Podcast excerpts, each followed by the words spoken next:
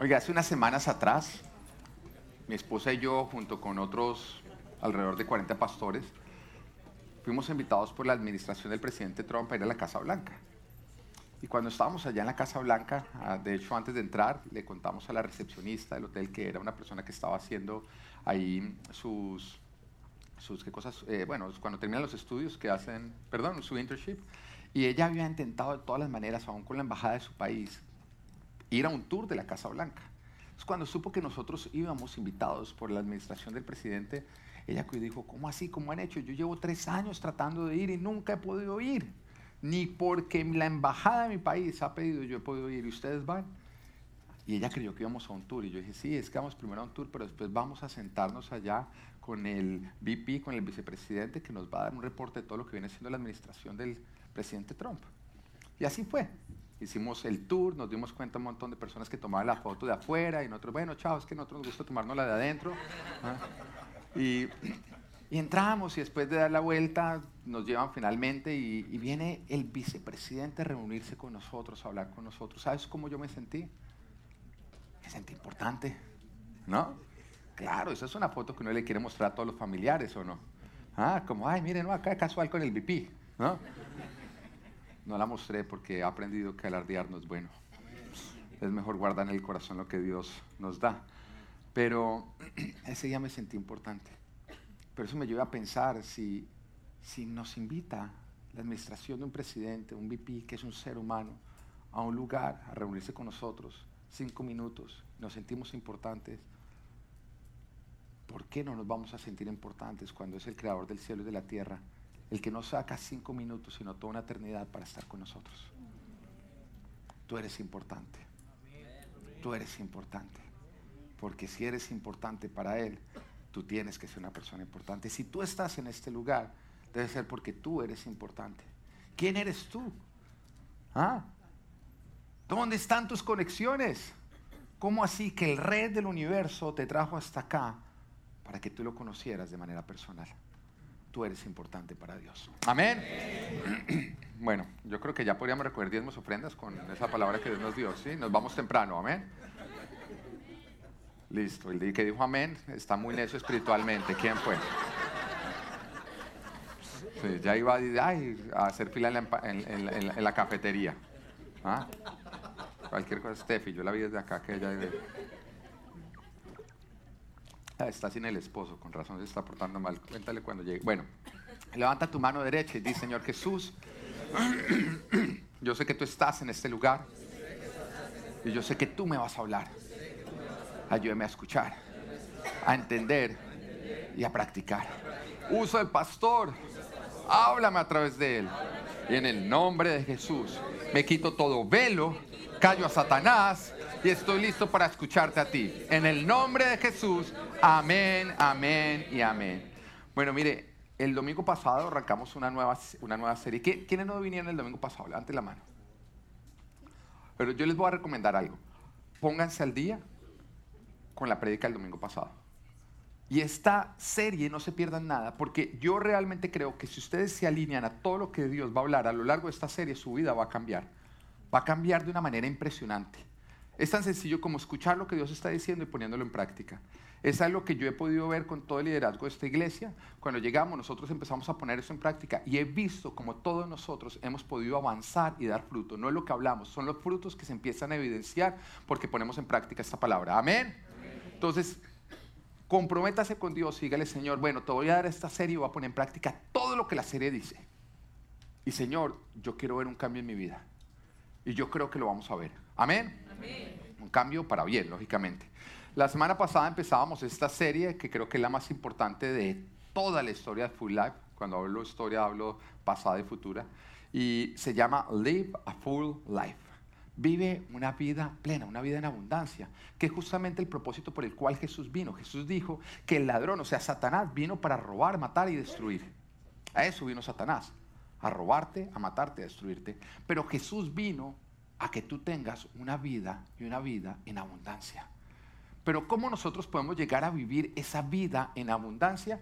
Bueno, en eso consiste justamente la visión de esta iglesia, que ya todos nos la sabemos muy bien, ¿o no es así? ¿Mm? Vamos, ¿Hacemos quiz? ¿Sí? Bueno, a ver, a ver, azar, azar. Daniela, eh, por favor, grítale a todo el mundo cuál es la visión, pero ponte de pie y grítale a todo el mundo la visión de esta iglesia. Reflejar la huella de Jesús en todas las áreas de nuestra vida. La espiritual, la relacional, la física, la profesional y la ministerial para impactar a nuestra familia, nuestra sociedad y los lugares de mayor necesidad. Amén, muy bien. Muy bien. Miren, solo le tomó seis años aprendérsela. Estoy muy orgulloso de Daniela. Eh, como explicaba, a lo largo de mi, de, de mi, vida cristiana ha crecido un peso en mi corazón y creo que ese peso fue puesto por Dios y creo que tiene que ver con el llamado de mi esposa y mío, eh, acerca de tantos cristianos que tienen un gran conocimiento bíblico, que recitan la Biblia de memoria, que se la pasan en la iglesia, pero al mismo tiempo apestan en el campo terrenal son los peores miembros de familia, son los peores trabajadores, son malos administradores del dinero y siempre están de deuda en deuda. Son desordenados y, la lista continúa. Y por esta razón el mundo no los quiere oír. Por esta razón con sus vidas están invalidando lo que con sus bocas están predicando. Y, es triste porque muchas veces yo conozco personas y, les caigo bien y empezamos a hablar y apenas les saben que soy cristiano, en ese momento es como que se cierran, como, si me pusieran de una vez una etiqueta de esta persona es un problema. Y ese peso que empezó a crecer en mi corazón, yo dije, esto no puede ser así. Esto no puede ser así porque Jesús nos ha llamado a que seamos sus testigos. Eso quiere decir que con nuestra vida tenemos que testificar de Jesucristo. No estamos hablando con nuestras bocas, Estamos hablando con nuestra vida. Se tiene que testificar que Jesús es el Salvador, que Jesús es el Señor. Y esto ocurre cuando nuestras vidas evidencian orden y bendición. ¿Dónde? En cada área. Cada área de nuestra vida, que nosotros hemos dividido nuestra vida en cinco áreas, que es el área espiritual, que lógicamente tiene que ver con tu relación con Dios, porque Dios es espíritu, el área relacional, que tiene que ver con tu relación con el prójimo, porque sí, acá nos tenemos que relacionar con todo el mundo, ¿no? ¿Mm? Hay unas relaciones más cercanas, hay otras más lejanas, hay otras que deberían ser más lejanas, hay otras que deberían ser más cercanas. ¿Estamos? ¿Pero las relaciones son importantes? Sí. ¿Por, qué arranca con estos dos? Porque cuando le preguntan a Jesús cuál es el mandamiento más importante, él dijo amar a Dios por sobre todas las cosas. Área espiritual. Y Señor, ¿cuál es el segundo más importante? Amar al prójimo como a ti mismo. Relaciones que es justamente el segundo área, el área relacional. Sí se van aprendiendo el orden. Pero después, ¿cuál tiene que ser? Pues a mí mismo. Yo me tengo que amar a mí mismo también. Y tiene que ver con el área física. Porque tú puedes remodelar tu apartamento. Tú puedes cambiar de apartamento. Pero tú no puedes cambiar de cuerpo. Bueno, hoy en día sí lo puedes remodelar un poco. Pero hay límites o no. hay límites. Ya después de tanta remodelación, ya eso se nota la remodelación. Bueno. Después viene el área profesional, porque todos nosotros tenemos que trabajar, es la forma como nos ganamos el pan, con el sudor de nuestra frente. Nosotros tenemos que administrar eh, el, el, lugar donde Dios nos puso, el jardín que Dios nos ha dado. Y por último está el área ministerial porque tú y yo tenemos una, una, misión. El Señor dijo que si nosotros creíamos en Él teníamos que ir hasta los confines de la tierra a predicar las buenas nuevas y hacer discípulos. Y fue el encargo que Dios nos dio. Apenas nosotros llegamos a la presencia de Dios, Dios nos va a decir, bueno, muéstrame cómo tú hiciste tu encargo. Tú, tú fuiste hasta los confines de la tierra a predicar de mí y a hacer discípulos. tú puedes decir, un momentico, pero ¿cómo lo hago? Pues siendo parte de la iglesia, porque acá lo estamos haciendo. Y tú puedes ayudar de cualquier manera, facilitarlo. Yo no podría predicar sin la ayuda de ustedes. Todo lo que nosotros te estamos ofreciendo en este momento que te permite venir, sentarte para escuchar la palabra de Dios, es el resultado de un trabajo en equipo. Y Dios te va a preguntar, ¿tú fuiste parte del equipo? Son cosas que tenemos que hacer. Entonces estamos hablando que en las cinco áreas, no en cuatro, sino en las cinco, debemos testificar bendición y orden. Pero es importante que nosotros tengamos las cinco áreas bien, porque un área que está mal compromete las demás. y, eso es así de sencillo. Ve, trata de rendir en tu trabajo si estás enfermo. ¿Mm? Trata de estar bien si estás con el corazón roto, despechado. Oiga, el despecho, ¿no? Eso sí que duele. Para lo que no hay pastillas. ¿A quién le rompieron alguna vez el corazón? Yo creo que nadie se salvó de esa, ¿no? Eso es como te rompieron el corazón. El que se lo rompieron una sola vez, mire, usted pasó bien. Usted le fue bien en esta vida. ¿Quién alguna vez rompió un corazón? Duro, ¿no? ¿Mm? es complejo. Y uno con, con el corazón roto, rendir en las demás áreas. No, yo recuerdo una vez una novia que además de esas novias que uno amó un montón, me terminó justamente cuando estaba yo en la universidad, cuando yo entraba a exámenes finales. Oiga, eso es ser cruel o no. Espérese 15 días, me he aguantado dos años. ¿15 días qué es? ¿Sí o no? Trate de estudiar física, matemáticas, química, con el corazón roto. No, no hay manera o no. No hay manera. Pero eso nos evidencia que un área que está mal empieza a afectar las demás áreas. Y hablábamos justamente, ustedes dirán, bueno, pero ¿por qué tienen todo este montaje? Porque nosotros estamos viendo nuestra vida como un vehículo, la vida en abundancia, el destino al cual nosotros nos estamos moviendo. Pero para llegar allá, este vehículo tiene que llegar hasta allá. Y hay cinco componentes que este vehículo tiene que tener bien, tiene que estar funcionando para poder llegar.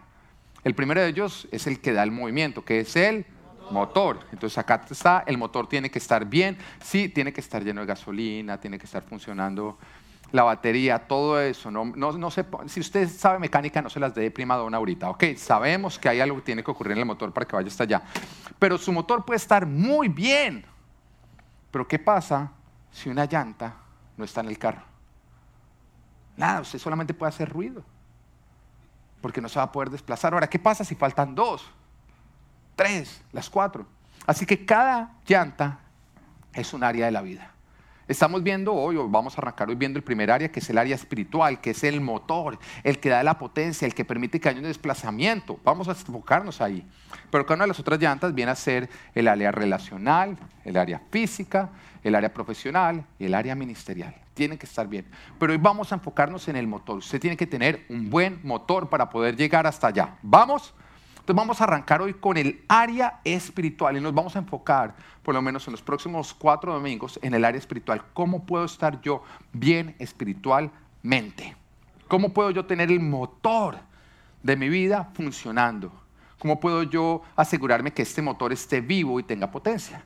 Así que el título de hoy es Área espiritual, vivo espiritualmente. Vivo espiritualmente. Dígale de lado cómo está tu motor. ¿Está muerto o está vivo? Tú puedes decir, está vivo, pero la pregunta es, ¿realmente está vivo? ¿O tu motor viene muerto y tú no te habías dado cuenta? Y vamos a ir a la palabra de Dios porque la palabra de Dios es la verdad. Si la palabra de Dios lo dice, es verdad. Si algo que a ti te dicen que suena muy bien afuera contradice la palabra de Dios, es mentira. ¿Ok? acá hay un error que cometen muchas personas. Hay muchas personas que validan la palabra con lo que están diciendo afuera. Entonces llegan y dicen, no, pastor, mire, es que yo vi un documental el otro día e imagínense que en el documental explicaban que Judas escribió un evangelio que es más verdadero que el resto y que no lo quisieron meter. Entonces eso me está trayendo dudas sobre la Biblia. Al revés, tú vas a la Biblia, si acá no dice nada que Judas escribió un evangelio, lo que esas personas digan es mentira. Entonces, ¿qué es lo que tú estás haciendo? Estás validando la Biblia por lo que hablan personas allá afuera, seres humanos? ¿O tú estás validando lo que hablan los seres humanos con lo que dice la Biblia? Porque hay algunos que su Biblia es Google o Facebook. Facebook, ¿en qué debo creer hoy? No, la palabra de Dios es la verdad. Así que vamos a creer que la palabra de Dios es la verdad. Es una decisión que tú tomas. Creer es obedecer. Siempre en la palabra, cuando dice crean, está hablando de obedezcan. Si tú crees, tú obedeces. Entonces vamos a creer que la palabra de Dios es la verdad, vamos a obedecerla. Y en la palabra de Dios nos dice cómo saber si nuestro motor está vivo o está muerto. Pero para eso quiero arrancar con una pregunta que te voy a hacer. Yo te pido que tú te respondas a ti mismo con sinceridad. No, no le tienes que decir al al lado, queda entre tú y Dios. Dios está mirando, pero responde con toda sinceridad. Si tú murieras hoy, ¿para dónde irías? Si tú murieras hoy, ¿para dónde irías? E, es una pregunta que todos nos deberíamos hacer, ¿o no? Porque como dice el profeta, nadie es eterno en el mundo. A veces nos, nos creyéramos eternos, pero a medida que vamos viendo diferentes casos, nos vamos dando cuenta que algún día todos nosotros seremos el del cajón. Y que no importa si tú eres joven o viejo, hay jóvenes y viejos que han terminado ahí. Entonces, si tú murieras hoy, ¿para dónde irías? ¿Tienes listos tus papeles, tu visa y tu tiquete para ir al cielo? ¿O hay algún papel que tú no tengas en orden y cuando llegues al aeropuerto que va camino al cielo, te van a desviar y te van a mandar para el otro lugar? ¿A dónde irías si hoy murieras? Ahora, es posible que tu respuesta sea, yo creo que al cielo, pues porque yo, he sido bueno, yo, me porto bien. O porque, pues, lógicamente, si me muriera hoy al cielo, porque hoy vine a la iglesia. Mañana, no sé. Pero hoy vine a la iglesia, entonces imagino que al cielo. Otros que dicen, no, no, pues yo me imagino que al cielo porque, Dios es bueno. Pero déjame decirte que la Biblia no dice eso. La Biblia no dice que tú vas al cielo porque eres bueno o porque viniste a la iglesia o porque Dios es bueno. La Biblia no dice nada de eso. Eso no, eso no son los requisitos para ir al cielo. La Biblia sí es bien clara de quién va al cielo y quién no. La Biblia es muy clara de cómo nosotros tenemos que hacer para ir al cielo y que si no hacemos aquello no vamos a ir al cielo. Pero también es muy clara de que el infierno es real. Jesús habló del infierno, advirtió del infierno nos dice que el infierno existe. Ahora, tú podrías decir, pero ¿por qué Dios creó el infierno? Dios no creó el infierno para los seres humanos. Dios creó el infierno para los ángeles que se rebelaron, para Satanás y sus secuaces. Para eso fue que se creó el infierno. Nunca fue con el propósito de meter ahí a los hombres que se portaran mal. Fue el propósito de meter ahí a Satanás y a los demonios que se rebelaron contra Dios. Lo que pasa es que el hombre se puso a seguir a Satanás y a sus demonios. Y es allá donde están terminando. No fue lo que Dios escogió, es lo que el ser humano escogió, a causa de que decidió rebelarse contra Dios. Pero ¿cómo entonces hacemos para, para ir al cielo? Ah, existen las cuatro leyes espirituales. Esto es una herramienta que ha usado el cristianismo a lo largo de la historia y que explica toda la verdad, lo que necesitamos todos para llegar al cielo. Así que lo voy a hablar. Son cuatro, ¿no? Punto número uno. Muy sencillo, usted apréndase esto, porque esta es la verdad. Punto número uno. Dios te ama y tiene un plan maravilloso para tu vida. Eso es lo primero que tú tienes que entender. Esta es la primera verdad que tú tienes que grabarte en tu corazón. Dios te ama y tiene un plan maravilloso para tu vida. Dios no te odia, Dios no está bravo contigo. Dios te ama profundamente a ti y tiene un plan maravilloso para ti. Con esto nosotros estamos conociendo la esencia de Dios el tipo de relación que Dios quiere tener con nosotros. Mira lo que nos dice Juan capítulo 3 versículo 16. Porque tanto, di tanto. Acá nos está hablando de cantidad. Yo le pregunto a mi hijo, Natán, ¿tú me amas? Él me dice, sí, mucho. Yo le digo, ¿qué tanto me amas?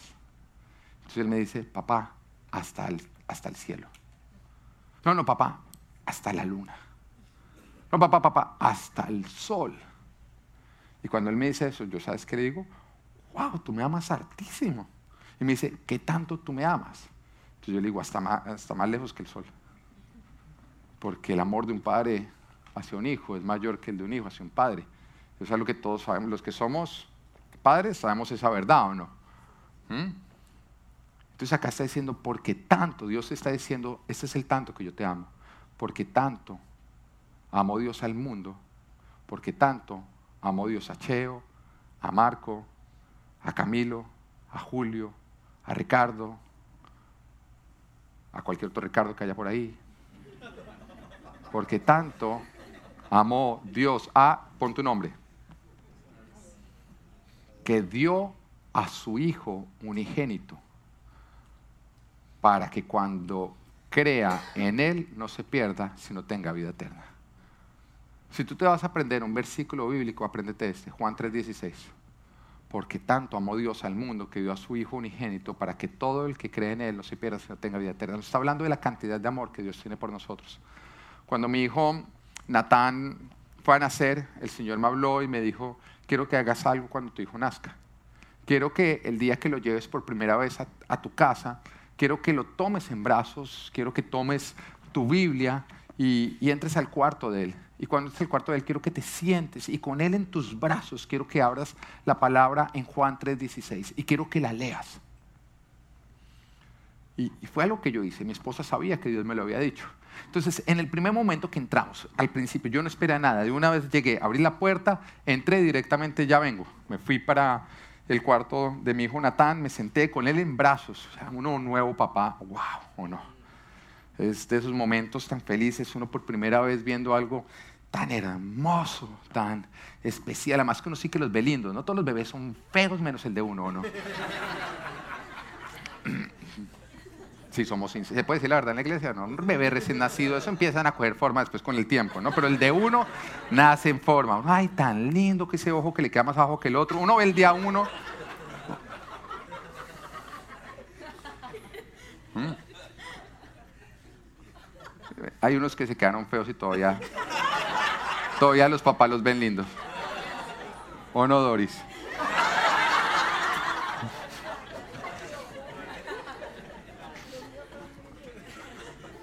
la mamá de José. Bueno, entonces yo entré con Natán y me senté así, mirándolo con ese amor, con esas ganas de cogerlo a besos, de no soltarlo. ¿no? Uno, tiene ganas de darle besos y uno le da besos, besos, besos, besos, y las ganas no se van.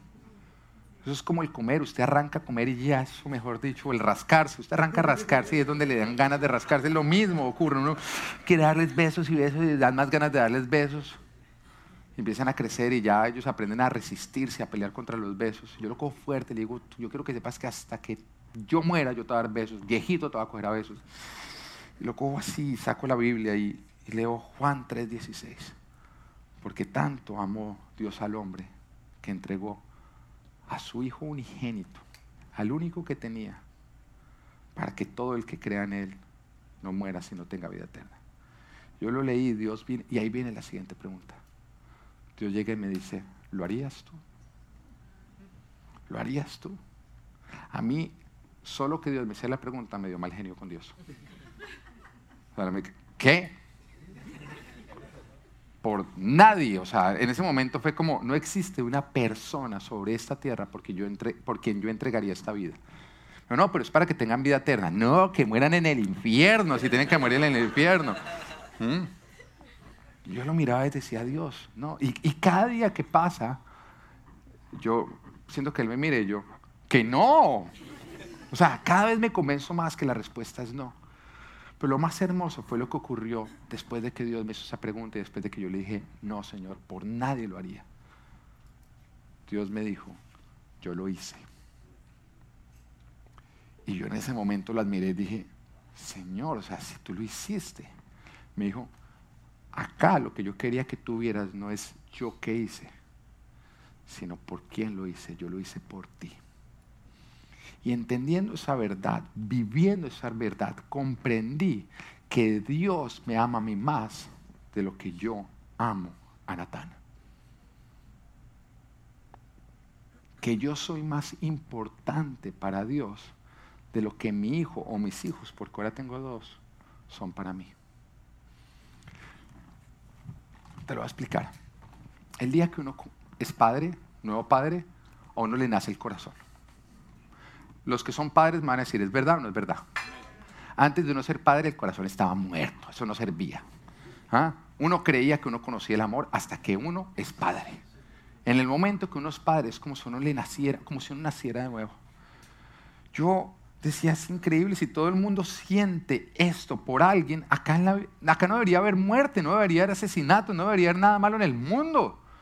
Porque toda persona, todo cabezón, por feo que sea, significa esto para alguien. Y ahí conocí un amor que yo no sabía que existía. Y cuando yo conocí ese amor, que yo no sabía que existía, Dios a través de ese amor tan grande, del amor más grande que uno puede experimentar en la tierra, me dejó ver el amor que Él tiene por mí, por ti, por nosotros. Y me dijo, Pedro, el amor que yo tengo por ti es más grande de lo que tú podrías llegar a imaginar. Es más grande que lo que tú podrías llegar a experimentar. Es más grande de lo que tú podrías llegar a mencionar. Y esto es lo primero que tú tienes que entender. Que Dios te ama. Y que no son palabras. ¿Por qué? Porque, porque también conocemos eso, ¿no? Entonces eh, el esposo se voltea y le dice a la esposa, te amo, y de pronto ella está en sus días y le dice, pero demuéstrelo, demuéstrelo, que no sean solo palabras, ¿no? ¿Ah? Cualquier parecido con la realidad es el vecino, ¿no? no ¿ah? o, o, muchas, ¿no? Te amo. Ah, quiere cuchi cuchi. Entonces conocemos el término de palabras. Dios te ama más de lo que tú podrías imaginar y no son palabras, son hechos. Porque Él ya lo convirtió en hechos. Él ya por ti sacrificó a su único hijo. Son los hechos los que te gritan que Dios te ama a ti como nadie más te ama sobre la tierra. Son los hechos los que gritan que tú eres importante para Dios como no eres más, como no eres importante para nadie sobre esta tierra. Porque Él sacrificó a su Hijo por ti. ¿Y sabes por qué lo sacrificó? Porque Dios tiene un plan para ti. Porque sin ese sacrificio no habría plan. El único plan sería para el infierno. Pero Dios sacrificó a su Hijo Jesucristo porque es la única manera en que Él podía tener un plan para nosotros. Un plan no solamente terrenal, sino eterno.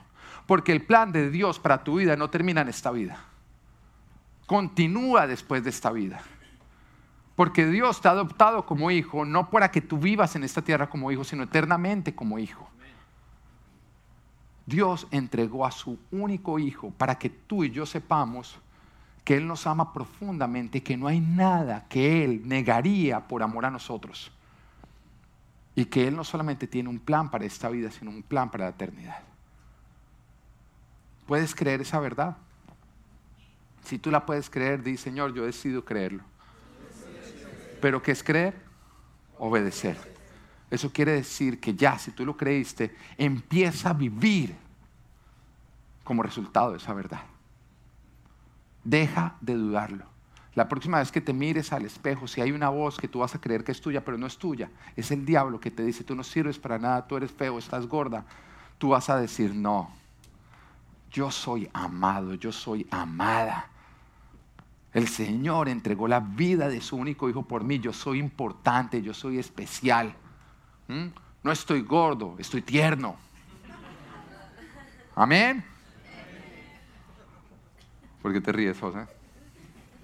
Bueno, verdad número dos. El hombre, cuando estoy diciendo el hombre, estoy hablando hombre-mujer. El ser humano, para que después la mujer no salga diciendo, si ves que usted, no el ser humano es pecador y está separado de Dios. Por eso no puedes conocer ni experimentar el amor de Dios y el plan que Él tiene para tu vida. A causa de nuestros pecados, nosotros nacemos separados de Dios. Y a causa de esa separación no podemos conocer ni experimentar el amor de Dios y el plan que Él tiene para nuestra vida. Es la razón por la cual la gente no cree en Dios, porque dice, no puedo, no puedo creer en algo que yo no veo, no puedo creer en algo que yo no siento, no puedo creer en alguien que yo no oigo, pero justamente es un resultado del pecado, que el ser humano nacemos separados de Dios. Hay una separación que es el pecado. Y por esa razón nosotros no podemos sentirlo, no podemos sentir su amor, no podemos escucharlo, no podemos verlo, porque hay una separación entre Dios y el hombre, que no fue provocada por Dios, fue provocada por nuestros pecados nuestros pecados provocaron que nosotros estemos separados de Dios. ¿Entiendes esta verdad? ¿La crees? Y creerás obedecer. Y la palabra de Dios nos dice en Romano 3:23, porque todo lo que yo te digo tiene que ser sustentado con la palabra, o si no, no lo creas. dice, pues todos, ¿cuántos? ¿Cuáles? Todos. O sea, acá ¿quiénes entran? Todos tu tía, que es más buena, mejor dicho, que la Madre Teresa de Calcuta, entra acá. La abuelita, que tiene cara de santurrona, tiene su guardado. ¿Mm? Pues todos.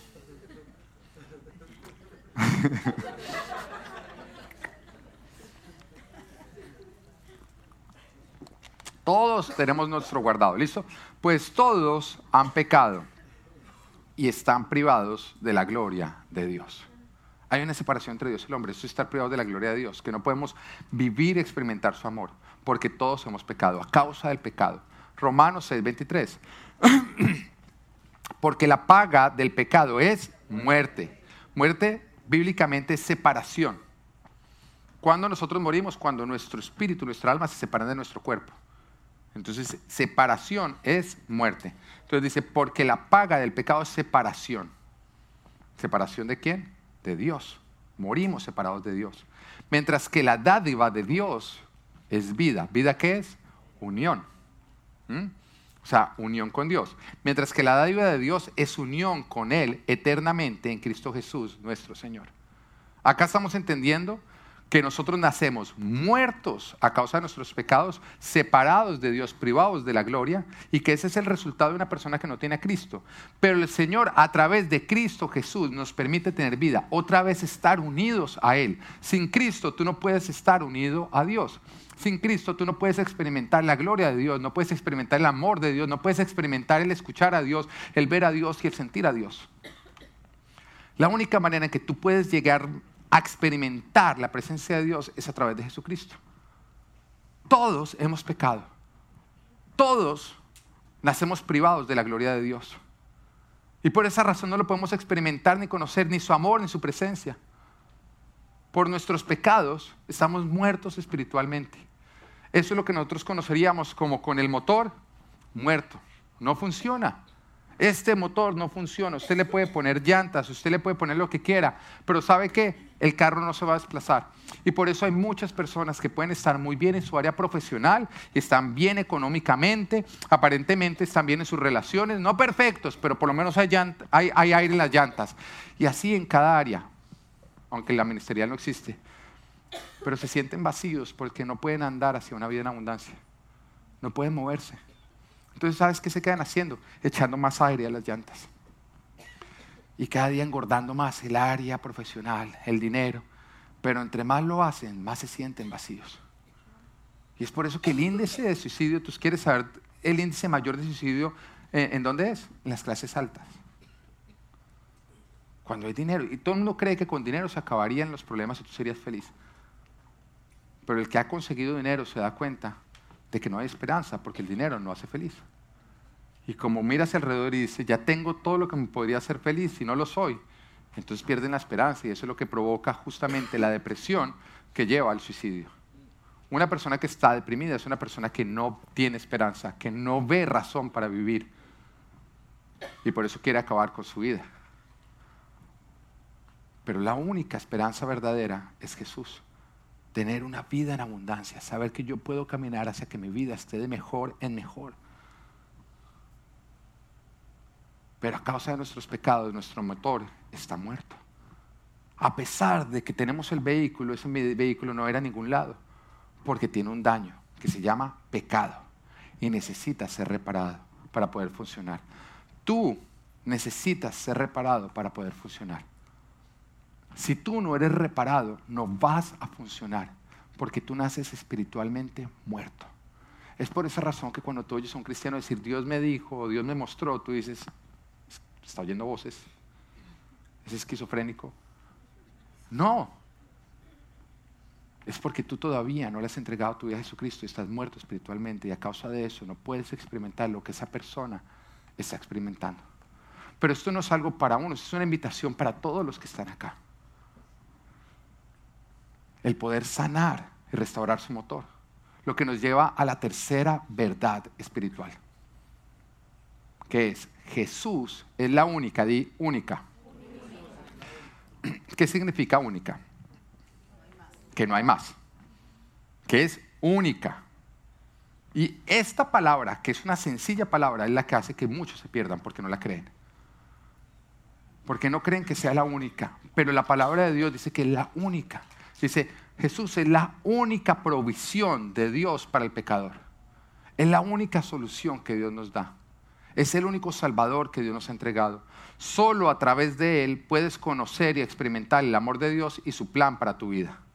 Solo a través de Jesucristo tú puedes llegar al verdadero Padre y de esa manera experimentar el amor que Él te tiene y el plan que Él tiene para tu vida. Sin Jesús no vas a experimentar el amor de Dios. Sin Jesús tú no vas a descubrir el plan que Dios tiene para tu vida y por supuesto no vas a poder vivirlo. Romanos capítulo 5, versículo 8 dice, pero Dios demuestra su amor por nosotros en esto, en que cuando todavía éramos pecadores, Cristo murió por nosotros. ¿Por qué murió Jesús? Por nosotros. Y si hubiera más maneras de llegar al Padre, ¿para qué Jesús murió? Si hubiera sido tan sencillo como, bueno, pórtense bien y van al cielo, ¿para qué entregó a su único hijo? Si había otras maneras de llegar a Él. Pero no habían más maneras. Así que o ese sacrificio o todos nosotros estábamos perdidos, muertos eternamente. La paga del pecado es muerte. Quiere decir que cuando tú pecas, el resultado es que morimos. Y Jesús murió sin haber pecado para pagar el precio de nuestros pecados. En otras palabras, cuando Él murió, Él quedó con un saldo a favor, porque Él no debía nada. Y ese saldo a favor es el que está diciendo Él, todo el que crea en mí lo puede usar para que de esa manera sus pecados sean perdonados. Y la Biblia es muy clara en dejarnos saber que los pecados no se pueden pagar portándonos bien, haciendo buenas obras, oyendo la iglesia. aquellas personas que dicen, no, pero es que, sí, yo soy un pecador, pero es que yo, yo me porto bien. Si a ti te ponen un ticket de tráfico porque tú te volaste un semáforo en rojo y tú llegas donde el juez diciéndole, mire, pero quítemelo porque desde que me pusieron ese ticket yo no he vuelto a cometer infracciones. El juez no te va a decir, no, oiga, gracias, no le quede en deuda, mire, dinero a favor. Es decir, si usted no ha cometido más infracciones, quiere decir que no hay más tickets. No pecar no añade a tu deuda. Evita que nuestra deuda sea grande. Porque nosotros estamos llamados a no pecar, a cumplir los mandamientos. Mandamiento que es algo, son las leyes que Dios ha puesto. Es cumplir con la constitución de los cielos. Y mira Romanos capítulo 6, versículo 23 que dice, porque la paga del pecado es muerte. No dice porque la paga del pecado son buenas obras, es ir a la iglesia, que mi abuelita vaya a la iglesia y ore por mí toda la vida, porque la paga del pecado es muerte. La condena nuestra. ¿Condena qué es? Siempre que hay un juicio, hay un veredicto. Veredicto es culpable o inocente. Ese es el veredicto. Pero después de que se dice culpable, viene la condena que es las consecuencias, lo que la persona tiene que pagar a causa de sus delitos. Nuestro veredicto es pecadores, culpables. Nuestra condena, le dice la palabra, es muerte, separación de Dios. A causa de nuestros pecados, nuestra condena es que nosotros nacemos separados de Dios eternamente. Esa es nuestra realidad. Que a causa de nuestros pecados, según la constitución de los cielos, nosotros debemos pagar la condena que es estar eternamente separados de Dios. ¿Y qué significa estar separados de Dios? Eso es lo que conocemos como ir al infierno. Una eterna separación de Dios. ¿Y tú quieres saber cómo la Biblia describe el infierno? Mateo capítulo 13, versículo 50. Y los arrojarán al horno encendido donde habrá llanto y rechinar de dientes. Déjalo en pantalla. Esta es la descripción que nos da la palabra acerca del infierno. Sin Jesús no se espera eso un día, una semana, sino por los siglos de los siglos de los siglos. ¿Quién acá ha pasado por tiempos difíciles? Todos, ¿no? Oye, ¿cómo uno se siente en los tiempos difíciles? ¿Uno qué es lo que más quiere? Que pasen o no. Que pasen los tiempos difíciles. Y sabes que, digamos, es lo más lindo de esta vida, que no hay mal que dure 100 años, ni nadie que pueda resistirlo. Los tiempos difíciles pasan, son temporadas. Pero en el infierno no. En el infierno no pasan. Ahora piensa en lo peor que tú te has llegado a sentir en esa tierra. El peor momento, de pronto la muerte de alguien, cuando perdiste un trabajo, cuando entraste en una depresión, cuando te sentiste que querías huir, pero no podías huir porque si tú corrías, eso, e, eso que sentías te acompañaba. Ahora multiplícalo por mil y el resultado multiplícalo por un millón. y vívelo no un día, sino eternamente, sin que haya solución, sin que ni siquiera la muerte sea una esperanza, porque tú ya estás muerto, estás viviendo una eternidad. Y los arrojarán al horno encendido. Yo creo que el Señor lo describe como un horno encendido porque de los peores dolores que hay es quemarse.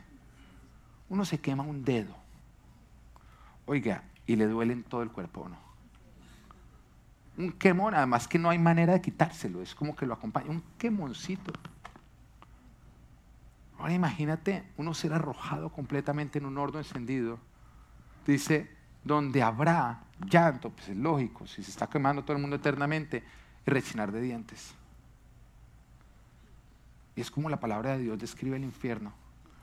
Mira, yo, yo con esta explicación, yo ya tengo suficiente, yo no lo tengo que ver. A mí con que me digan eso, yo no estoy curioso de decir, ay, ¿cómo será eso? Yo, con solo eso digo, yo no me quiero arrimar allá. Yo no me quiero arrimar allá porque, porque en esta vida yo, he visto cosas que yo, yo he dicho, yo no quiero volver a vivir eso. Y eso es muchísimo peor que todo lo que yo he vivido.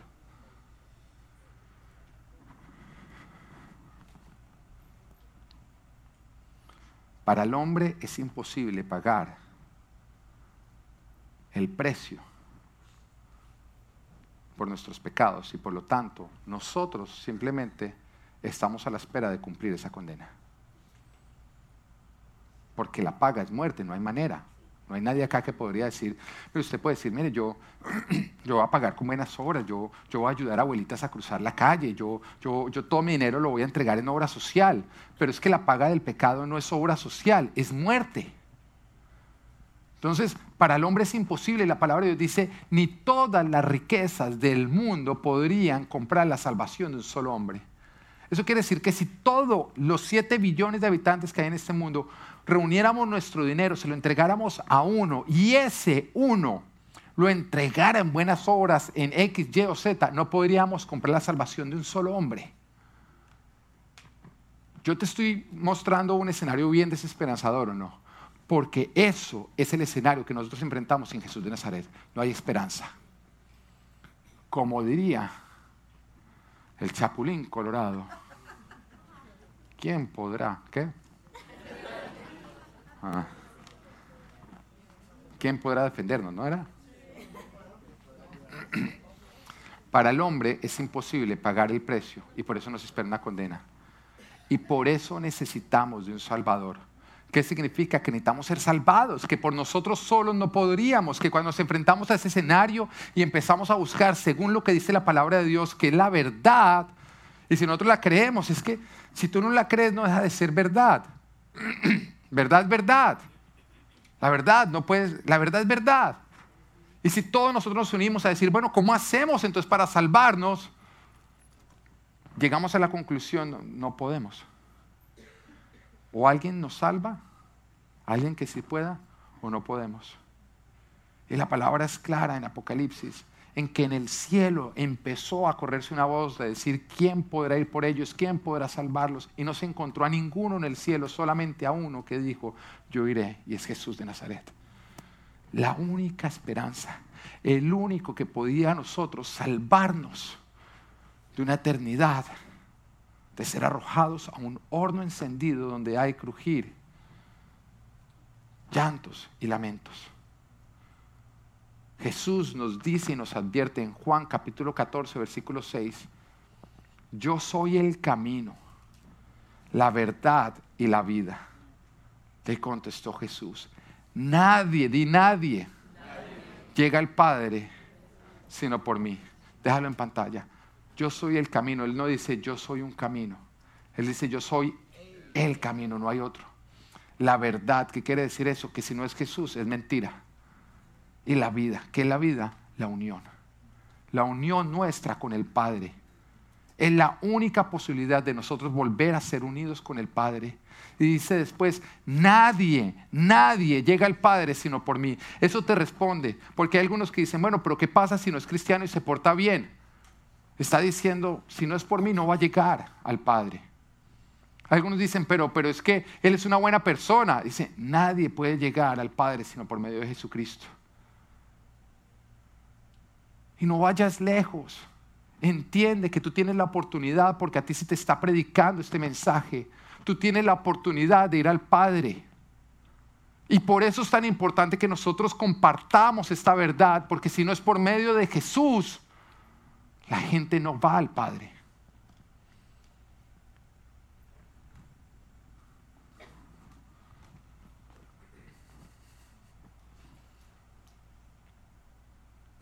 Jesús no es un camino, es el único camino. Porque nos lleva a la cuarta verdad. Debemos recibir a Jesucristo como Señor, di Señor, y Salvador, para poder conocer y experimentar el amor de Dios y su plan para nuestras vidas. Acá lo que nos estás diciendo es, si Jesús es un camino para llegar al Padre, ¿cómo puedo yo recorrer ese camino? Y, es sencillo, obedeciendo el camino. Si tú te sales del camino, pues no vas a llegar a donde el camino te está llevando. Si tú pones tu GPS para ir a un lugar y te muestra el camino y tú en el camino te distraes y volteas y te vas para otro lugar, no vas a llegar al destino. El camino es uno. Si tú te sales del camino, pues simplemente no vas a llegar al destino. ¿Y cómo, te, cómo, tú permaneces en el camino? Obedeciendo el camino. Si el camino te dice es por acá, ¿tú qué tienes que hacer? seguir. Pero ¿qué pasa si tú estás en el camino y tú te pones a seguir otro camino? Tú mismo te saliste del camino. Y Jesús te dice, yo no soy el destino, yo soy el camino que te lleva al destino. ¿Quién es el destino? El Padre. Jesús es quien nos lleva a ese camino. Por esa razón a Jesús toca seguirlo. ¿Toca qué? Seguirlo no solamente es creer que Él es el Hijo de Dios, porque la palabra de Dios dice que los demonios creen, saben que Jesús es el Hijo de Dios y tiemblan, pero ellos no están yendo al Padre. No es creer quién es Él, es seguirlo a Él. Y por esa razón nos dice que nosotros tenemos que confesar a Jesús como nuestro Señor. La palabra Señor en el griego es Kyrios. ¿Tú sabes qué significa Kyrios? significa nuestra máxima autoridad, nuestro dueño, de quien nosotros somos esclavos. Lo que Él diga, yo lo obedezco sin refutarlo. Entonces, cuando nosotros, cuando dice la palabra confesar a Jesús como nuestro Señor, estamos diciendo, yo no me pertenezco a mí mismo, yo le pertenezco a Jesús. Yo no mando sobre mi vida, Él manda sobre mi vida. Una orden que Él da, yo la obedezco sin refutar. Porque yo no tengo derecho a refutar, yo solamente tengo derecho a obedecer. Y es lo que Jesús está diciendo. Tenemos que seguir a Jesús con todo nuestro corazón y toda nuestra vida. Juan capítulo 1 versículo 12 dice, más a cuantos lo recibieron y los que creen, ¿qué es creer? Obedecer, todo tiene que ver con obediencia. A los que lo recibieron, a los que creen, a los que obedecen su nombre, les dio el derecho de ser hijos de Dios. Si tú no crees, no obedeces, no tienes derecho a qué? Porque ¿cómo tú recibes el derecho de ser hijo? Obedeciéndolo. Y por esa razón, Romanos capítulo 10, versículo 1 dice que si confiesas con tu boca que Jesús es el Señor, o sea, que Jesús es tu Kyrios. ¿Recuerdas que es Kyrios, no? Lo acabo de decir. Si confiesas con tu boca que Jesús es tu dueño, tu máxima autoridad, a quien tú obedeces sin refutar, y crees en tu corazón, o sea, obedeces en tu corazón que Dios lo levantó entre los muertos, serás salvo. ¿Salvo qué es? Que te salvaste del infierno, que ahora tienes vida eterna. Acá no nos está diciendo esta palabra que el que dice con su boca que Jesús es el Señor, y es ahí donde muchos se equivocan. Nunca el versículo dice, los que dicen con su boca que Jesús es el Señor será salvo. No. El versículo nos está diciendo que toca confesar. ¿Tú sabes qué es una confesión? Una confesión es reconocer una verdad que no puede ser negada ni revocada. Eso es una confesión. Es decir, una verdad que no puede ser negada ni revocada. Si, puede ser revocada y puede ser negada, no es una confesión, es una mentira. Una confesión es cuando tú ya sacas una verdad al descubierto. Una verdad que no puede ser refutada por nadie, no puede ser negada, es verdad. Si no, es una falsa confesión es mentirosa. Confesar a Jesús como nuestro Señor es confesarlo con nuestro Kyrios, Es decir, Él es nuestro dueño, nuestra máxima autoridad, a quien obedecemos. Y quiere decir que aquel que reconoce a Jesús como Señor, esto no puede ser negado ni revocado, porque con su actuar está dejando evidente que Jesús es su dueño, es a quien Él obedece. Y por eso Jesús nos advierte, nos dice, por sus frutos los conocerán. Porque me obedecen, sabrán que son mis seguidores. No por lo que hablan, por cómo actúan. Tiene mucho que ver con tu actuar, con tu obedecer. Con que tú escuchas su voz y tú no refutas, tú simplemente obedeces. Porque donde Él habla, tú no tienes opinión. Simplemente la decisión de obedecer. Eso significa haber renunciado a nuestro antiguo Quirios, porque antes de nosotros confesar a Jesús como Quirios, todos teníamos un Quirios que no era Dios. Aquello a lo que nosotros obedecíamos y seguíamos. Para algunos, sus malos deseos, porque hacían lo que querían. Para otros, el dinero, porque toda decisión dependía de cuánto dinero me va a costar o cuánto dinero voy a obtener. Siempre es pensando en dinero. Voy a la iglesia no porque tengo un trabajo para hacer, entonces pues, tengo plata. Ir a la iglesia es dejar de ganar plata. Entonces, ¿quién está decidiendo? El dinero. O sea, ¿quién más? No importa que Dios te diga, el domingo no trabajas, el domingo es mi día. Tú, tú coges y te volteas, sí, Señor, pero es que me están ofreciendo plata. ¿A quién obedeces entonces? Al dinero. Y tú llegas y le dices a Dios, ah, entonces por ir a la iglesia me va a pagar la renta. Y Dios llega y dice, no solamente obedeces al dinero, sino crees que tu trabajo es tu proveedor. Tu trabajo es tu Dios. Porque tienes puesta la confianza en tu trabajo. Chick-fil-A, todos conocemos Chick-fil-A, ¿no? Una cadena de comida rápida que ha buscado siempre honrar a Dios. Chick-fil-A tiene algo en particular. Chick-fil-A no abre los domingos. ¿Tú quieres saber cuál es el día en que más se vende comida rápida? Los domingos. Es los domingos el día en que más se vende comida rápida. Y ellos no abren los domingos porque ellos son una cadena cristiana que honra el día domingo. Dice, los domingos no vamos a trabajar y sin embargo es una de las cadenas de mayor crecimiento. Porque el que honra a Dios, Dios lo honra. Y con eso Dios nos deja ver que cuando tú pones la confianza en tu trabajo y en tu dinero, tu trabajo, tu dinero serán tu Dios y vas a depender de ellos. Pero cuando tú pones tu confianza en Dios, Él será tu Dios y tú dependes de Él, no de tu trabajo, no de tu dinero. Porque el que honra a Dios, Dios lo honra. Para mí, yo te voy a ser sincero, antes de entregarle mi vida a Cristo, yo, yo vivía por la rumba. Tenía 20 años y siempre lo que yo estaba pensando era en la rumba del jueves hasta el sábado. Porque el domingo tocaba descansar, porque el lunes arrancaba la semana, pero siempre todo estaba pensando, yo estaba en la universidad, yo estaba pensando en hacer los trabajos y todo para el fin de semana tenerlo libre, para rumbear. Todo giraba en torno a la rumba. Ese era, mi, Dios, lastimosamente, por lo que yo vivía, por lo que yo tomaba decisiones. A mí me invitaban a la iglesia. Yo decía, dependiendo si el sábado no me trasnocho mucho, porque si estoy con guayabo el domingo, lastimosamente no puedo ir. Guayabo, cruda, como tú le digas en tu país. Todo era de acuerdo a la rumba. La rumba decidía cuál era mi agenda. Ese era mi Quirios. Para ti de pronto puede ser una relación, porque es una persona la que define tus decisiones. ¿Cuál es la razón por la cual tú pecas a pesar de que Dios te dice no lo hagas? Tú conoces los mandamientos de Dios. ¿Cuál es la razón por la cual tú sigues pecando a pesar de que Dios te dice no lo hagas? Porque ese es tu Señor a quien tú estás siguiendo. Ese es el ídolo al cual tú tienes que renunciar para ahora seguir a Jesucristo. Y en eso consiste el confesar con tu boca, con tu corazón, que Jesús es tu Señor, es tu Quirios. El que tú dices, yo antes desobedecía la palabra de Dios porque seguía esto.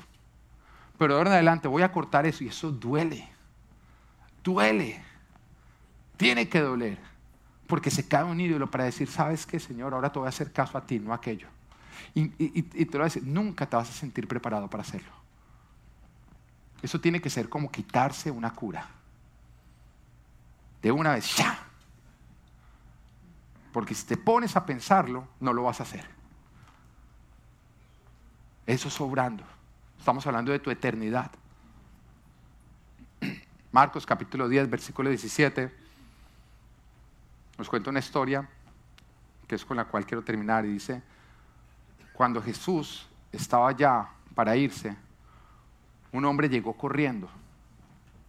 Me encanta como dice corriendo, porque este hombre tenía prisa. Y dice, este hombre llegó corriendo y se postró delante de él.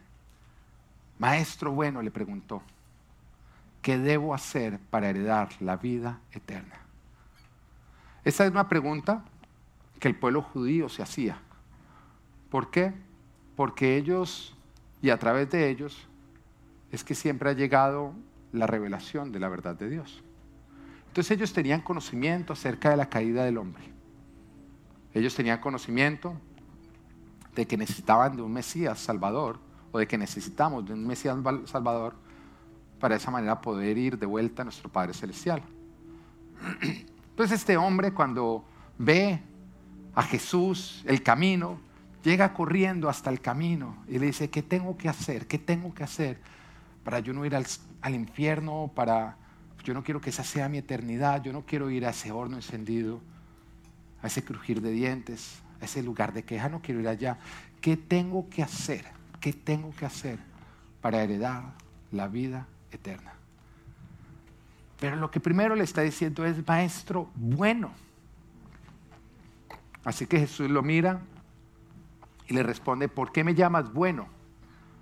Respondió Jesús, nadie es bueno sino solo Dios.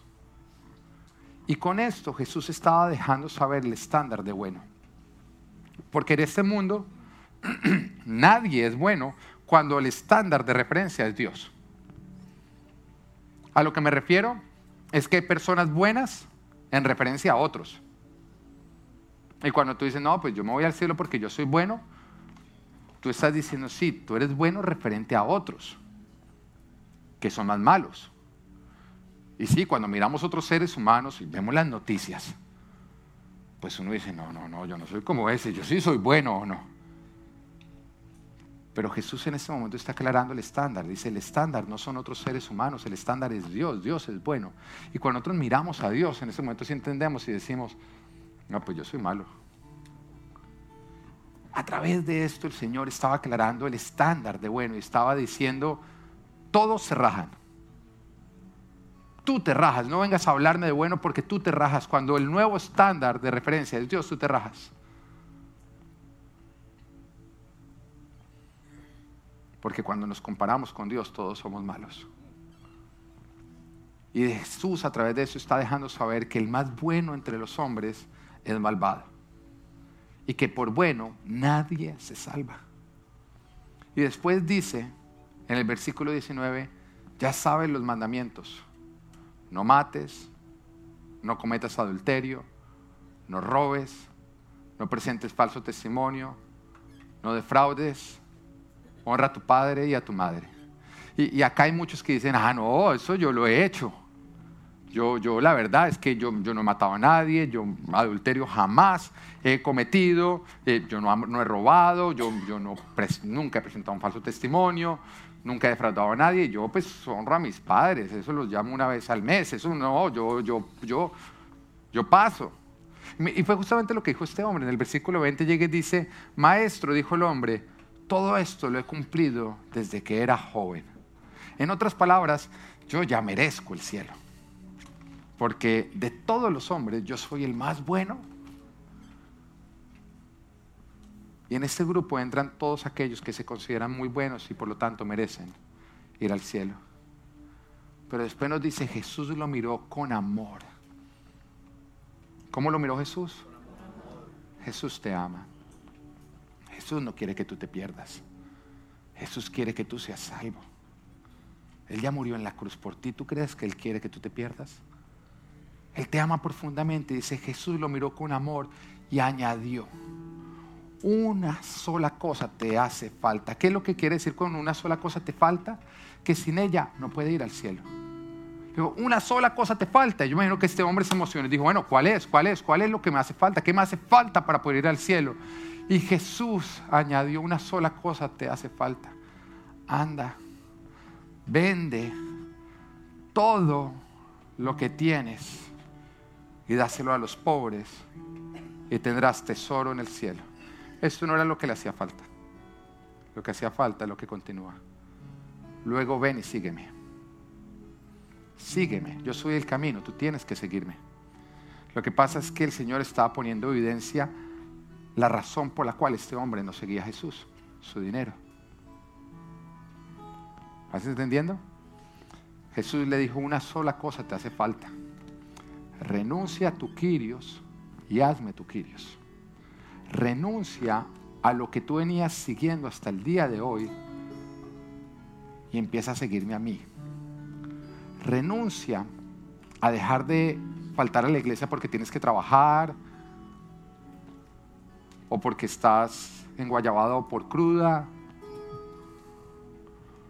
o porque la tía Magula hizo un sancocho muy rico el domingo. Renuncia a aquello por lo cual no me estás siguiendo y obedeciendo al 100% y empieza a seguirme a mí de todo corazón y con toda tu vida. Renuncia a aquello que vienes siguiendo y ahora empieza a seguir a mí.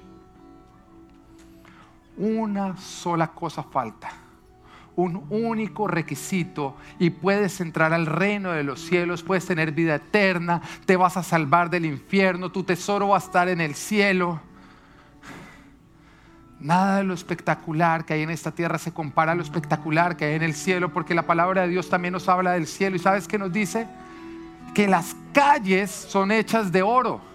Y con eso nos está diciendo que lo que es riqueza acá es pavimento allá.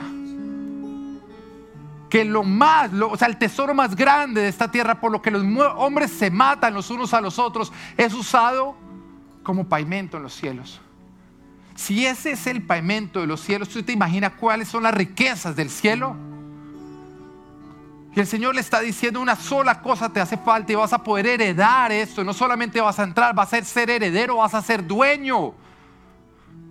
Y no por 70 años, 80 años, 90 años, por los siglos de los siglos, de los siglos, de los siglos, de los siglos, de los siglos. Es todo, todo, todo lo que te hace falta, todo lo que queda, toda la eternidad vas a poder vivirlo. Una sola cosa te hace falta. Deja de seguir tu dinero y ven y sígueme a mí. Ahora yo te quiero preguntar algo. ¿Qué puede ser tan importante acá en la tierra como para dejar pasar la oportunidad de ir al cielo y más bien escoger el infierno? ¿Qué puede ser tan importante en esta tierra como para tú dejar pasar esta oportunidad de ir al cielo e irte al infierno? Es tan importante la rumba, es tan importante el alcohol, es tan importante el dinero, es tan importante tu trabajo, es tan importante el sexo, es tan importante esa persona, es tan importante como para que tú dejes pasar la oportunidad de ir al cielo y escojas un infierno.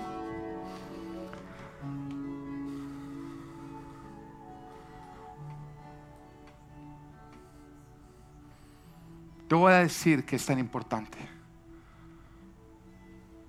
Tu Señor y tu Quirios. Aquel falso ídolo que has venido siguiendo. Aquello que tú obedeces en lugar de obedecer a Jesús. Aquello por lo cual tú desobedeces a Dios a pesar de que conoces su instrucción. Para este hombre era el dinero. Para ti puede ser el placer, la inmoralidad sexual, la rumba, una relación, la jartera de comprometerte, tu terquedad, no sé, tú sabes cuál es. Aquello por lo que cuando Jesús te dice, deja eso y ven y sígueme, tu respuesta es la misma respuesta que hizo este hombre, que dio este hombre. Al oír esto, ponlo en pantalla, el hombre se desanimó y se fue triste porque tenía muchas riquezas. Al oír esto, el hombre se desanimó y se fue triste porque tenía muchas riquezas. Esta no es la historia de ese hombre, esa es la historia de cada uno de nosotros. Porque son muchas las razones que uno escucha por las cuales alguien no está siguiendo de todo corazón a Dios. Al oír esto, el hombre se desanimó y se fue triste porque tenía muchas riquezas. Al oír esto, el hombre se desanimó y se fue triste porque aquello que tenía que dejar era algo que él quería mucho. Pero yo te pregunto, ¿dónde está la riqueza de este hombre hoy en día? ¿Dónde está? No sé en dónde está, pero sí sé dónde no está. No está con este hombre. No está con este hombre. Ese hombre en este momento no está con su riqueza diciendo, la conservé, no, esa riqueza está en manos de otros hombres. De hombres que él ni siquiera conoció. Y Jesús dice en Lucas capítulo 9, versículo 23 al 26, dirigiéndose a todos, declaró, si alguien quiere ser mi discípulo, que se niegue a sí mismo, lleve su cruz cada día y me siga, porque el que quiera salvar su vida la perderá, pero el que pierda su vida por mi causa la salvará. ¿De qué le sirve a uno ganar el mundo entero si se pierde o se destruye a sí mismo? Si alguien se avergüenza de mí, de mis palabras, el Hijo del Hombre se avergonzará de él cuando venga en su gloria y en la gloria del Padre y de los santos ángeles. Te das cuenta que la relación que Jesús te está pidiendo a ti es de un todo o de un nada. Cuando tú te niegas a ti mismo, o tú te rindes completamente, o tú le entregas toda tu vida y tu, tu corazón, estamos hablando del 100% o nada, no sirve. Porque seguir a Jesús a medias no es una opción. Jesús no lo acepta. Apocalipsis 3:16 nos dice, por tanto, como no eres ni frío ni caliente, sino tibio, estoy por vomitarte de mi boca. Todo el que siga a Jesús con tibieza, con un pie en él y otro pie en el mundo, será expulsado del cuerpo de Cristo y no podrá heredar el reino de los cielos. Jesús está exigiendo una relación de todo porque es la relación que Él te está ofreciendo a ti. Él se está ofreciendo completamente a ti, siendo 100% fiel a ti. Jesús nos llama a su novia, Jesús nos llama a su esposa. Y por eso una relación de tibieza no es aceptable. Es adulterio. Cuando yo me casé con mi esposa, yo le tuve que prometer a ella 100% fidelidad. Yo le dije a ella, te voy a ser 100% fiel. Porque si yo le hubiera dicho, mi amor, te entrego el 80% de mi corazón y el otro 20% lo reservo para unas amantes, pero no las voy a amar tanto como a ti. Tú vas a ser la primera. Las otras simplemente van a tener un rato de mí. Mi esposa no hubiera aceptado. Mi esposa me hubiera dicho, no, o es el 100% o no es nada.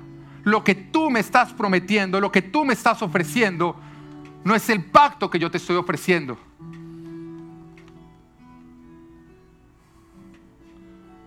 Una relación adúltera no es lo que Dios está pidiendo. Dios quiere tu fidelidad. Y por eso confesar a Jesús como nuestro Señor requiere romper toda relación contraria a Él, toda práctica de pecado. Un día antes de casarme, yo recuerdo que yo tuve un tiempo a solas. Yo me cerré en mi cuarto y saqué una maleta donde yo tenía guardadas todas las cartas de mis exnovias, fotos, regalos. Era como mi maletín del amor. Las fotos que habíamos compartido juntos. En un momento había significado muchas cosas. Cada vez que a mí me habían entregado una de esas cartas, había significado algo grande para mí. Pero yo sabía que la nueva relación donde yo estaba por entrar, yo no podía entrar con un 90% de corazón. Era todo nada. Y por esa razón yo tuve que coger el pedazo de corazón que le había entregado a cada una de esas personas, quitarlo para el otro día poder entregar mi corazón completamente a mi esposa. Así que estando a solas, yo cogí cada una de esas cartas, cada una de esas fotos, las empecé a cortar y las destruí completamente. Porque al siguiente día, cuando yo me casé, yo le dije a mi esposa, te voy a amar en las buenas y en las malas, te voy a ser fiel. Hoy, que estás hermosa, mañana, si te engordas un poco. Hoy que estás sana, mañana, si estás enferma. Hoy que no tenemos problemas económicos, mañana, si pasamos por una situación financiera difícil. Te voy a amar siempre no te voy a abandonar. Jesús te está invitando a que tú lo confieses. Y eso significa nacer de nuevo. No vivir como antes, sino romper toda relación que es adulterio con la relación con Él. Empezar a entregarte de todo corazón y toda tu vida a Él. Hay aquellos que a lo largo de esta predica han entendido que no han entregado su vida al Señor Jesucristo. Se te ha abierto el entendimiento de qué es. De pronto tú creíste que lo habías hecho, pero hoy has entendido que no lo has hecho. Y hoy quiero que nos vayamos con nuestros motores buenos, vivos, para empezar a conquistar, pero solamente arranca entregándole toda tu vida y todo tu corazón al Señor. Entendiendo que tú tienes que renunciar a tu antiguo Quirios y que ahora vas a vivir por tu nuevo Quirios, que es Jesús de Nazaret. Lo que Él diga es lo que yo obedezco. No, no lo voy a discutir. Simplemente voy a ir si la palabra de Dios lo dice. Yo no tengo ni siquiera que entenderlo. Yo voy a obedecerlo. Si este eres tú, te quiero pedir que te pongas de pie en este instante. Que Dios te bendiga. Que Dios te bendiga. Que Dios te bendiga. Que Dios te bendiga. ¿Quién más? Que Dios te bendiga. ¿Quién más? De pronto tú estás dudando porque si yo ya había hecho esta oración, pero si tú habías hecho este pacto y no lo venías cumpliendo, hoy el Señor te dice, renovémoslo, ya entendiendo el compromiso que tú tienes que hacer. Porque si tú no has cumplido tu parte, si tú has venido viviendo una relación con Cristo de infidelidad y de adulterio, Jesús te dice, no es así, es entregándolo todo. Y si hoy tú vas a renovar ese pacto, ponte de pie. No importa si eres líder de la iglesia, no me importa. Eso no es lo que, no, es lo que digan las personas que están alrededor. Es tu eternidad. Que Dios te bendiga, que Dios te bendiga. ¿Quién más? Que Dios te bendiga, que Dios te bendiga. Si venías viviendo con tibieza y sabes que hay cosas que tienes que dejar, hoy el Señor te dice, cubramos eso con mi gracia y empecemos de nuevo. Pero a partir de hoy no es tibia, no es tibio, es de todo corazón. Que Dios te bendiga. ¿Quién más? ¿Quién más? Que Dios te bendiga. Si tú lo estás dudando, el Señor te dice, ponte de pie. Si hay duda y tú dices, no sé si el Señor me está hablando a mí, no sé, Señor, si me tengo que parar, el Señor te dice, renueva este pacto y empecemos de nuevo. Porque si no estás seguro, es porque no lo vienes cumpliendo. ¿Cómo está tu relación con Dios? Si tú sabes que venía mal, distante, hoy el Señor te dice, ponte de pie, renovemos.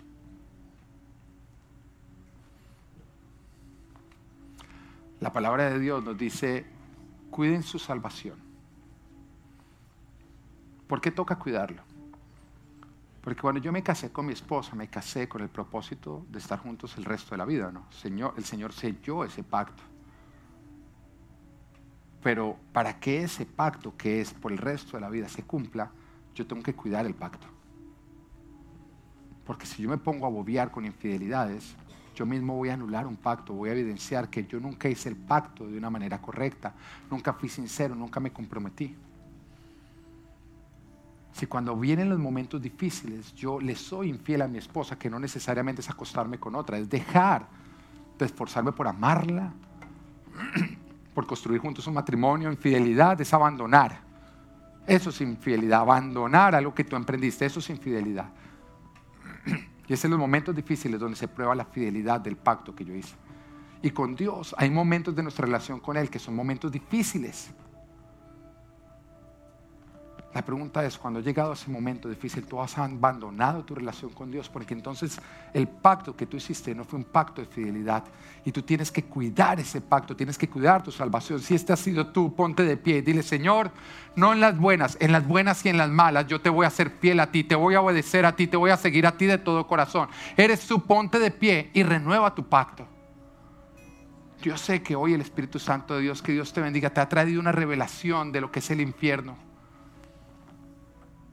y llegó el momento de revisar nuestros papeles, de darte cuenta si tu pasaporte está en orden, si tienes estampada la visa, si tienes tu boleto y todo lo necesario para que si hoy sales por esa puerta y el Señor decide que tú mueras, tú puedas ir a pasar una eternidad con Él. No existe nada más importante. Ahora, si te da pena ponerte de pie, ¿qué es más importante? ¿Unos instantes de pena o tu eternidad con Dios? Estamos hablando de tu eternidad. Si este eres tú, ponte de pie y confiesa al Señor Jesucristo como tu Señor. Renueva tus bodas con el Señor. Renueva este pacto con Él. Que Dios te bendiga. ¿Quién más? ¿Quién más? Que Dios te bendiga. Que Dios te bendiga. ¿Quién más? Omaranda, Santa Ramanaranda. Espíritu de Dios, revela, tú sabes, tú conoces cada corazón que está lejos de, ti. Tú conoces cada vida que se está negando a entregarse a ti, Señor. Tú conoces quién te ha ofrecido el 90% y tú hoy le dices, dame el 100. Tú sabes, Señor, quiénes ahí necesitan hacer este pacto. Y yo te pido que en este momento les traigas una confusión. Eres tú, ponte de pie. Si eres tú, ponte de pie. El Señor te está llamando. Oh, Maranda, Santa Rama, Maranda, Sata, que Dios te bendiga. ¿Quién más? Oh Maranda, Santa Rama. No existe nada más importante, ¿no es cierto? Que es tan importante en esta tierra como para negarte la oportunidad de ir al cielo.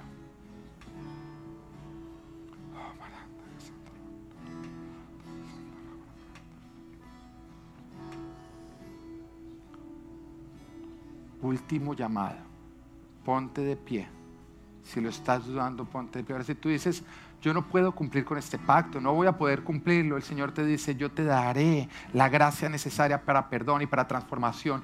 Jesús te va a ayudar a cambiar aquello que tú no has podido cambiar por ti solo, pero déjalo entrar a tu vida y a tu corazón. Tú disponte que Él te dará las fuerzas. El Señor dice, he aquí que yo estoy a la puerta y llamo. Y si abres la puerta, yo entraré y cenaré contigo y tú cenarás conmigo. Simplemente abre la puerta de tu corazón. Yo entraré y transformaré tu vida. No existe un pecado más grande que la gracia de Dios. Podrás decir, yo no merezco porque yo he pecado grandemente. El Señor te dice, mi sacrificio fue mayor que tu pecado. Hoy es día de salvación. Oh Maranda, Santa. ¿Alguien más? Ahora a ti que te estás, que te pusiste de pie, yo te voy a pedir favor de que me mires a mi momento y entiendas que hoy te estás casando con Dios. Hoy le estás prometiendo fidelidad a Él y hoy tú le estás diciendo, tú vas a hacer lo primero en mi vida. Te va a, tocar hacer cambios en tu vida o no hiciste nada. Pero tienes que estar dispuesto a que si Jesús lo dice, tú lo obedeces. No va a ser fácil, te va a requerir esfuerzo y valentía.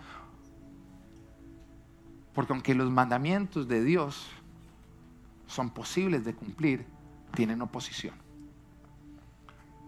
Pero el Señor te dice, de ahora en adelante yo tengo que ser lo primero en tu vida. Nadie puede estar por encima de mí.